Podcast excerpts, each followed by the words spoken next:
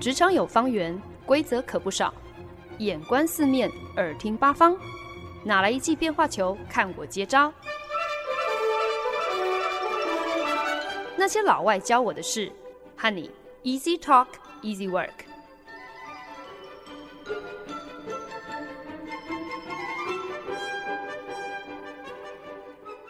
您现在收听的是《那些老外教我的事》，我是节目主持人焕恩。不知不觉，《晋级的职场巨人》这个系列单元也来到了最后一集。我曾经在节目中开过玩笑，说当兵的人是数馒头算日子。我呢，则是做节目算日子。这第三个系列单元结束了，也表示今年已经过完了四分之三。哇，说出来自己都吓一跳，真的是为之一振。节目催人老啊，今年的日子感觉是过得特别快。晋级的职场巨人是我自己非常喜欢的一个系列单元，觉得透过做这些节目，有机会来跟大家一起更进一步认识在不同的专业领域表现卓越、全球知名的厉害人物。认真想想，小时候看过的一些伟人传记，清一色都是以欧美白人男性居多。真的讲得出来的一些女性伟人，恐怕就是只有德蕾莎修女啦、南丁格尔啊，还有居里夫人吧。所以呢，在规划《晋级的职场巨人》的时候，其实花了不少的心血，挑选我认为是具备影响力的成功女性，希望呢，在人选的性别和国籍上都可以取得一个平衡。更特别要留意在职业别上，能够打破一些。一般社会大众对于性别的刻板印象，毕竟呢，行行皆能出女状元嘛。同时呢，也当然希望就是能够跟大家分享，呃，一些可能大家相对比较没有那么熟悉的人物。我自己其实还蛮满意我最后推出来的这个精选名单。当然呢，我也知道肯定不是所有人都会认同，大家当然都有自己的一些意见嘛。所以呢，其实我也是还蛮好奇的。如果要你们来选出十三个具备国际知名度的成功人士，而且呢，这个国籍还有职业别都不能够重复的话，不知道你们的清单上会有谁？欢迎大家可以上那些老外教我的事的节目脸书专业来跟我分享哦。过去这三个月呢，我们聊过网球选手、建筑师、发明家、画家、脱口秀谐星、演员、鉴识科专家、爆破艺术家、律师、法官、赛车选手，还有服装设计师。老实说，我其实真的还蛮引以为傲的，就是这个清单当中。完全没有讲到任何企业家，或是那个什么富比士世界首富名单上的人哦。我觉得这些企业家什么的，其实都已经被媒体讲到烂掉了。那肯定就不需要我再多加任何的补充说明啦。那既然我们来到了《晋级的职场巨人》的最后一集节目，我精选名单上第十三位入选的人物，到底应该要选谁才好呢？哇，我纠结了老半天，最后终于决定就是前德国总理梅克尔了。坦白说呢，一开始其实我还是犹豫非常的久哦。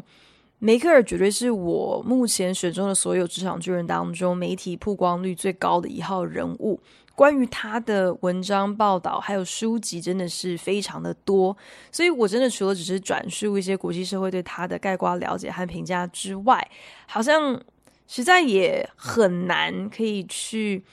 怎么样子加值或是添加什么额外的资讯。可是最后我之所以还是决定选梅克尔，主要的原因呢，是因为。她曾经贵为全球最有权势，也是最具影响力的女人，没有之一哦。可是如果你问我，其实我根本说不出任何的理由，讲不出来。梅克尔她对于德国、对于欧盟、对于世界的贡献到底是什么？梅克尔到底做了什么，足以让她这样一位半路出家转战政坛的科学家，最后呢，是以德国最受欢迎的政治家之姿名留青史，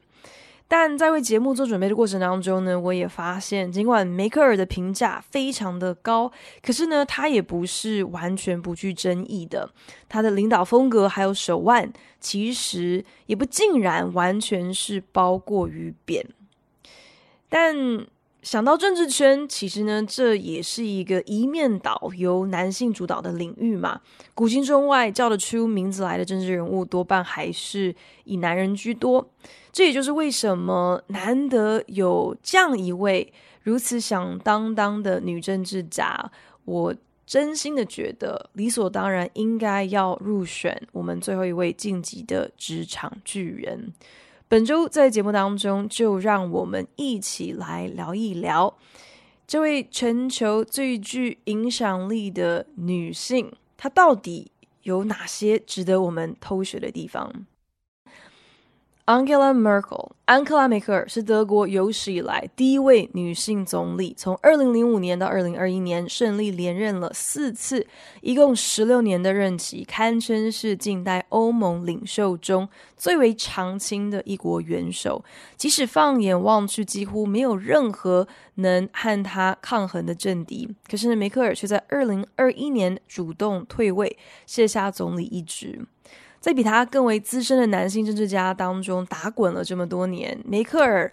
丝毫不逊色，不止呢被誉为是啊、整间会议室当中唯一的大人哦，他更有欧盟的总理这样的一个称号。梅克尔在任内，助欧盟度过了欧元危机、难民危机以及新冠疫情的危机，所以要说他是欧洲的盟主，真的是一点也不为过。当年英国总理卡麦隆在抛出了脱欧公投之后，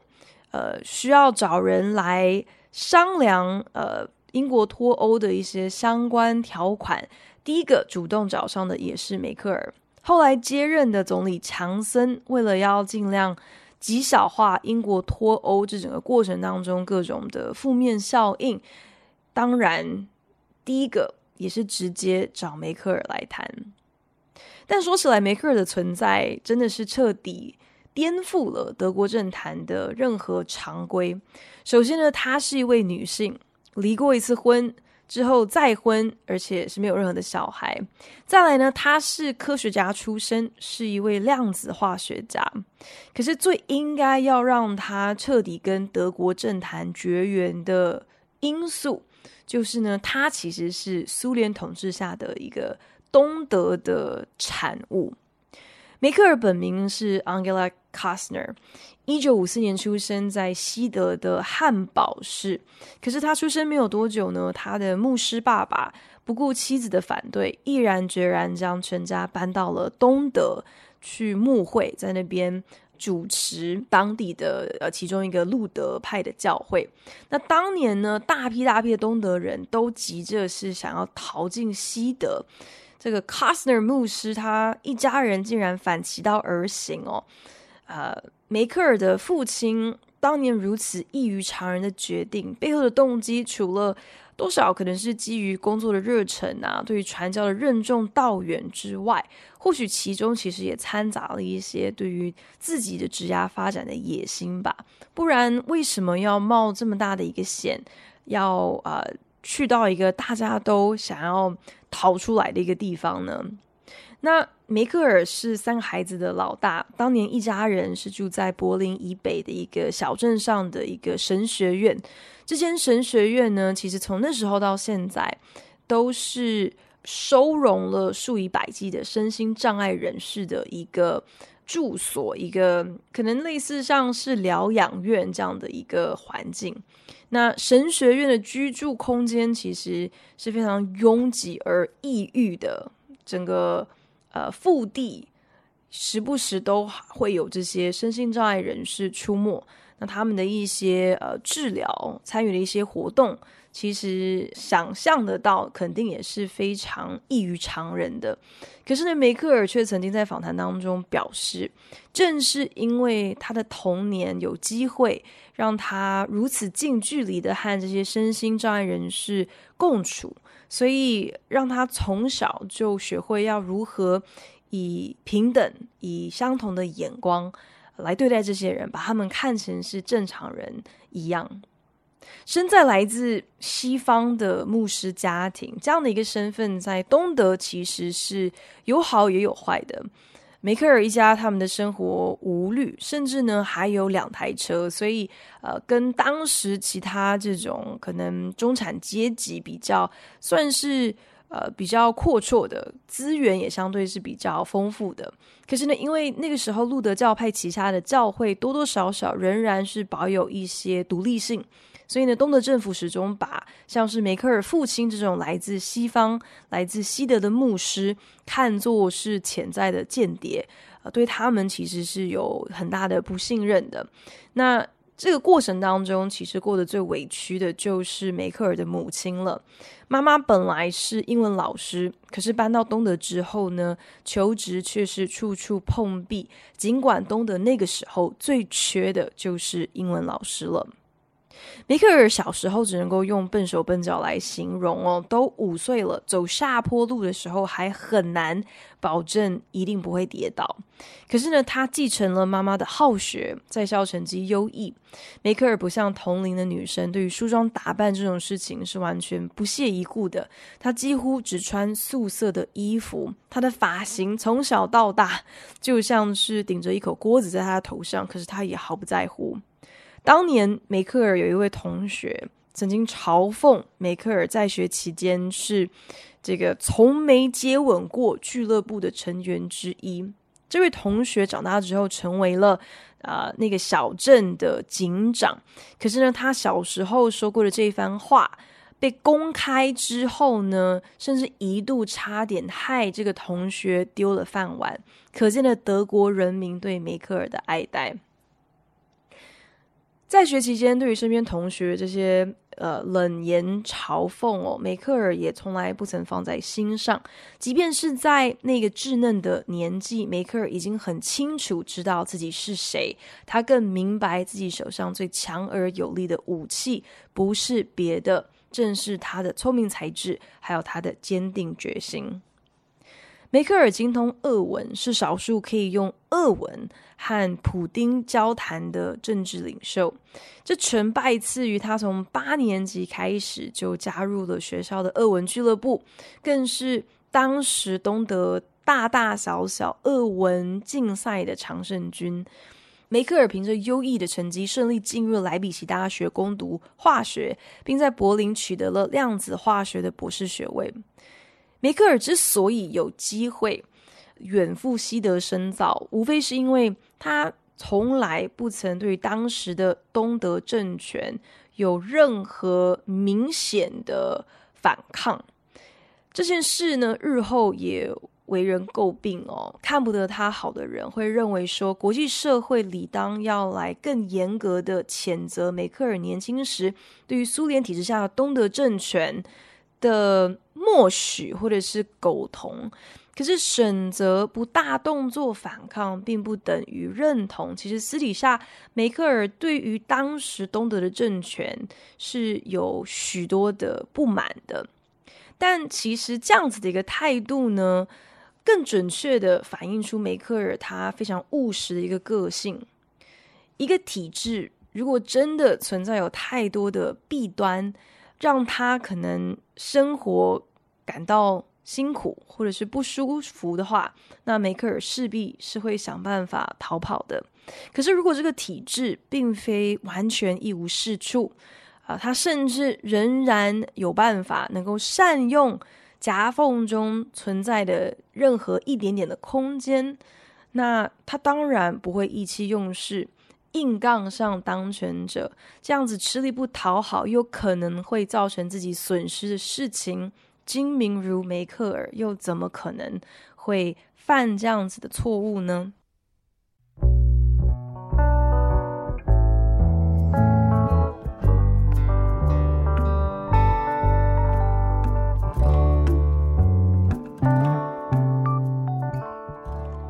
梅克尔叱咤欧盟政坛。超过十余年，最为人津津乐道，也最常被别人批评的地方，大概就是他所谓的这个 strategic patience，他的策略耐性。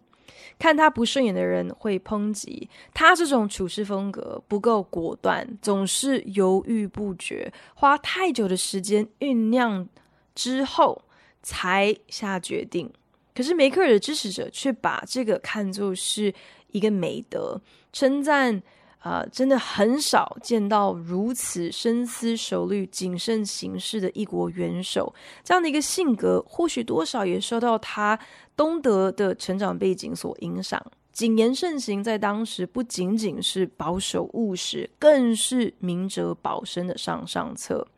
养成这样的一个个性，即便是套用在一个民主自由的社会当中，其实仍然是有它的好处的。你想清楚了所有人的立场。之后再开口，不仅能够减少失言，同时呢，也能够更有效地统整其他人的观点，强化自己的想法，然后进一步的来表达，来说服其他人。梅克尔在研究所毕业之后呢，就投入了研究工作，是一位非常出色的科学家。但正是因为柏林城墙的倒塌，呃，以至于。之后，东西德的统一才替他的生命和职涯带来意想不到的一个转机，让他有机会转而全心来经营自己的政治之路。当然，背后这个有如法夹弯一般极剧烈的转性哦，到底是什么契机？让他做出这样的一个决定，其实梅克尔很少在公开的场合提及。那大部分的人呢，只是一位惊奇着梅克尔这样背景的特例，竟然能够在德国政坛如此快速的窜出头，却往往没有想过，其实正是那些让他跑上本来应该要和政坛绝缘的要素，成就了他今天能够是一位如此出色的政治家。梅克尔的科学家精神，即便在他转换了跑道之后，仍旧派上用场。他总是能够缜密地分析当前的局势，小心翼翼地着手解决每一个难题。他懂得评估风险之余，更善用各种的呃非常有脉络的手法，不同的比较、演拟、假设。来沙盘推演，来预期每一个决定可能会带出的后果。即便可能已经得到了一个答案，梅克尔也不会轻率行事。在做完决定之后，仍然会给自己一个缓冲的时间，想一想，再来正式的采取行动。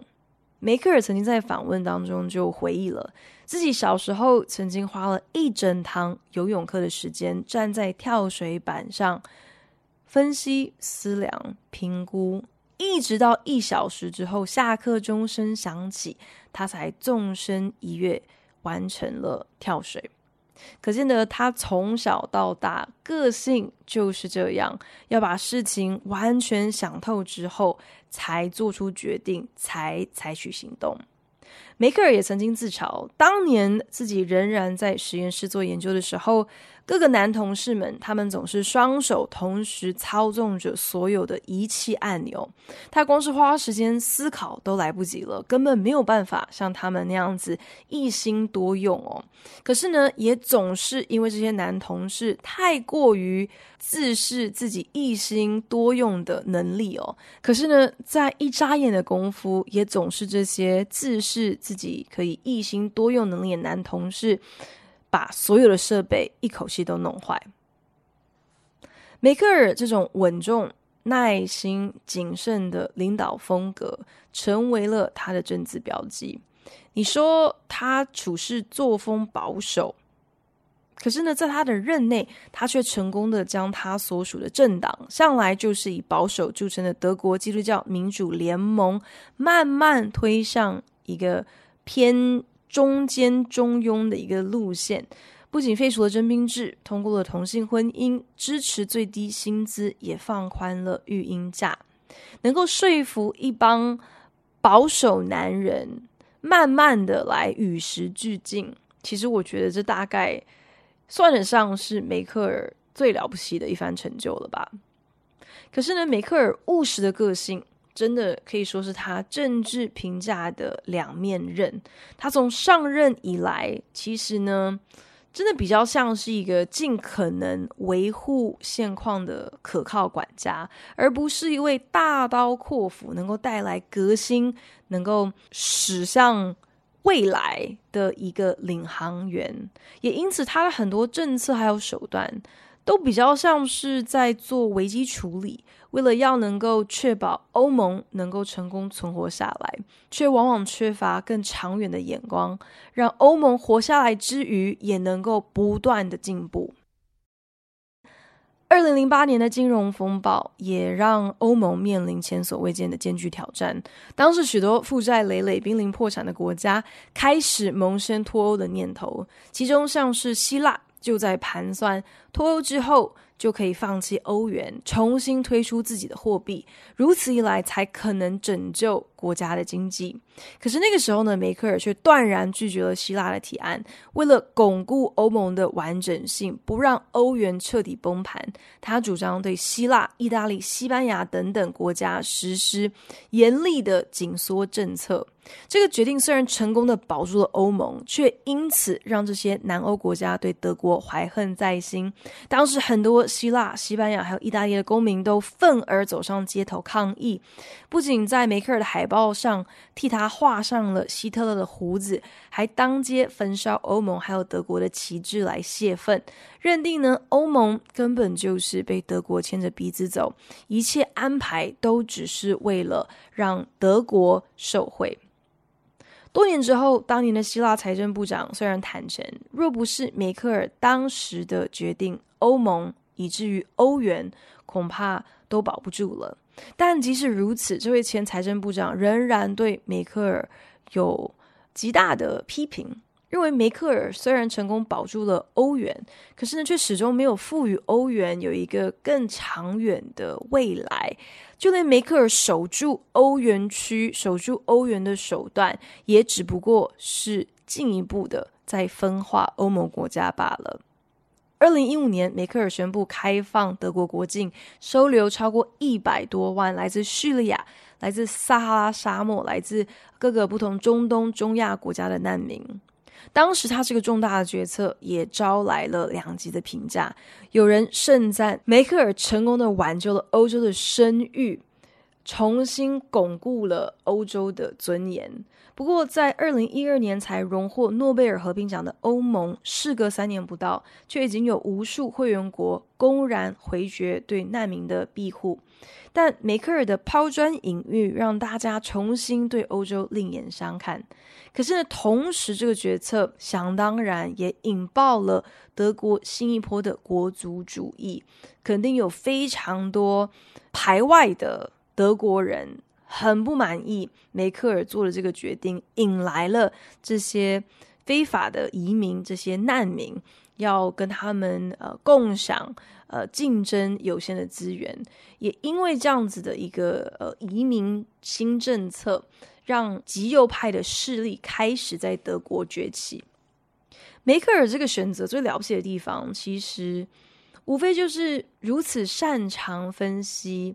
的他。肯定早就料到了自己这样子大动作开放难民入境会引发国内极大的反弹。可是不同于大多数的政客，梅克尔在那个时刻选择了要做对的事情，不计代价，就是应该要做出对的选择。即便这样的一个坚持会重重的打击他的支持度。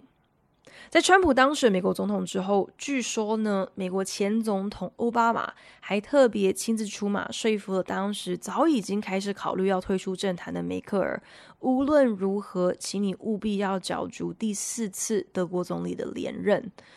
原因很简单，在奥巴马的思维里头，倘若美国自由民主的这盏明灯即将要熄灭了，或者是至少有一些些的示威，恐怕呢也只剩下梅克尔够资格可以承接下来西方民主秩序领头羊这个重责大任。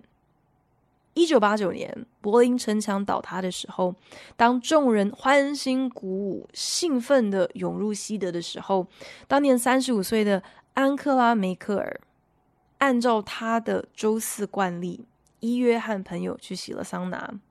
事后他也的确有凑凑热闹，跟着人群一起穿越了边境的检查哨，进入到了西德。可是没有隔多久，他就马上回家去了，只因为他隔天还得要早起去上班。很多人就喜欢拿这个故事说来，好像以此为证据，嘲讽说梅克尔真是一个既平庸又冷漠无感的人。梅克尔确实是一个没什么太大情绪起伏的人，可是呢，平心而论，当时恐怕再也没有谁要比梅克尔更懂得把握机会、享受自由、追求幸福这样的一个权利，否则他也不可能会舍弃他毕生的研究心血，卸下他科学家的本业，然后一百八十度大转弯的投入政治。所以你要说梅克尔真的是冷漠无感吗？我觉得恐怕不是这样子。相信在那个当下，即便他也是做出了非常多的分析，肯定也是怀抱着兴奋这样子的一个心情，去面对一个全新的可能，找到一个新的出口，可以来成就一番伟大的事业。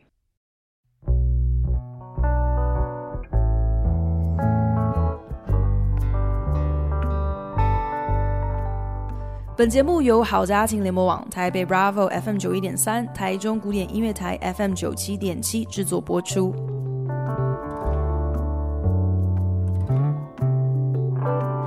在二零二一年年底卸下了总理职务的梅克尔，在今年夏天首度浮出了水面，接受了媒体的访问。啊、在访问过程当中呢，他被问到二零零八年的时候，德国曾经。强烈的反对乌克兰加盟北大西洋公约组织。乌克兰总统泽伦斯基多次将苗头指向梅克尔，直指就是因为德国对俄国的外交政策太过宽松了，为了各种贸易上、经济上的利益，不顾地缘政治，才会有今天这样的下场。如今呢，乌俄战争已经延烧了大半年。记者就问到了梅克尔：“你是不是觉得自己多多少少应该要为这样子的一个呃欧洲的新危机负起一些责任？”梅克尔以他一贯冷静稳重的语气表示，他认为俄国入侵乌克兰这不仅是一个不可接受的事，更是俄国犯下的一大错误。可是呢，对于当年他的外交政策，他并不觉得自己有什么好道歉的。那个时候的乌克兰和现在乌克兰根本是两个截然不同的国家。当初乌克兰还没有做好准备加入北约，梅克尔也不认为应该要做出任何会挑衅、刺激普丁的决定。这番说辞是不是听起来特别耳熟呢？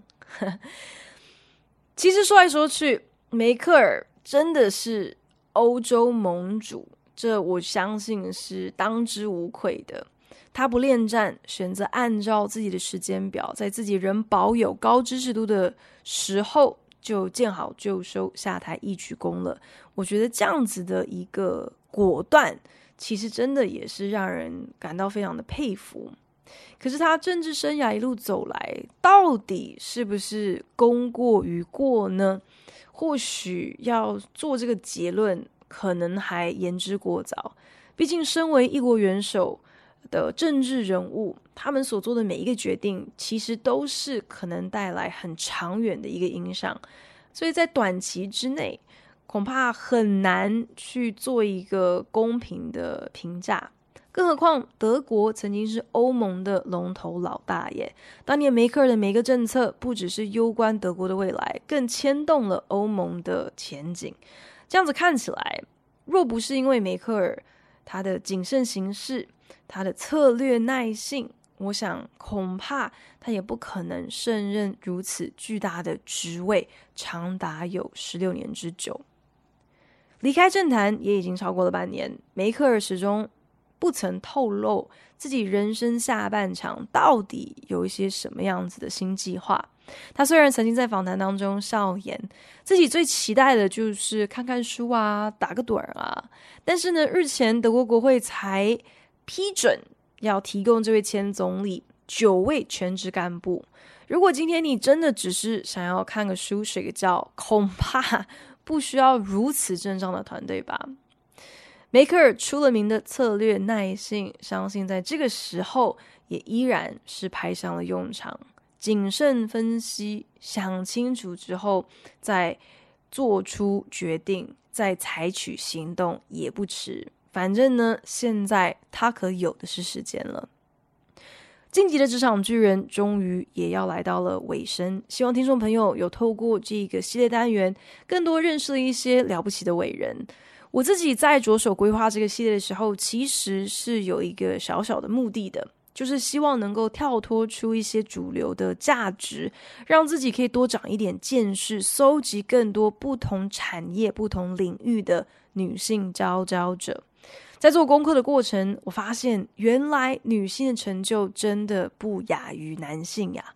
不知道大家有没有听说过？其实包含上是咖啡滤纸、洗碗机、汽车雨刷、太阳能，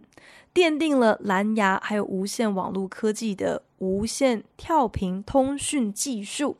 还有我们现在常见的底部可以撑开、平放东西进去的牛皮纸袋，甚至呢，还有防弹衣材质的克维拉。以上我讲的这一些，全部都是由女性发明的耶。